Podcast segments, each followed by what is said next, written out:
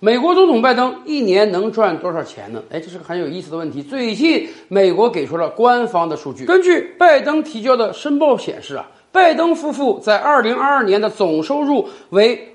五十七万九千五百一十四美元，接近四百万人民币了啊！所以呢，他们两人分别在联邦特拉华州和弗吉尼亚州累计缴纳了十六万九千八百二十美元的所得税。他们在二零二二年的联邦所得税税率为百分之二十三点八。说实话，美国这个税不轻啊。拜登夫妇一年收入接近六十万美元，但是当然，这主要是因为作为总统的拜登呢，人家年薪是四十万美元，这占了家庭收入的三分之二大头。另外呢，两人还有一些版税和著作权的收入，但是林林总总加起来似乎也不是很多，尤其是跟特朗普前总统没法比啊。特朗普自己号称自己是百亿美元的大富豪，甚至特朗普这四年总统，他的薪水是没有收下来的，他每三个。月拿到十万美元的薪水都是捐出去的，几十万美元对于特朗普来讲确实是小钱儿。拜登收入不高，这确实是事实，大家记得吧？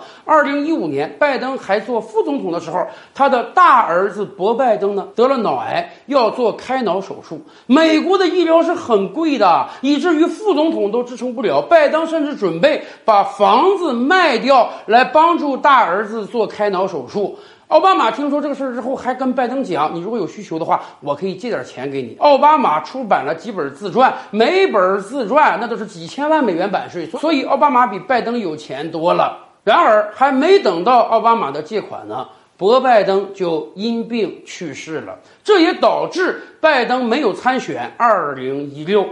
但是反过来讲，虽然拜登夫妇的总体收入不高，在美国也就是个中上的中产阶级而已。可问题是，他们剩下的另外一个儿子亨特·拜登，人家可在乌克兰问题上赚了大钱了。所以今天的共和党讲，你拜登虽然每年都踏踏实实的报税。一年也就赚个几十万美元而已。然而，你怎么解释你的儿子打你的招牌，在乌克兰赚了几千万美元这个事儿呢？共和党的议员们正准备以此为契机，好好的调查拜登一下，以作为对民主党逮捕特朗普的报复啊！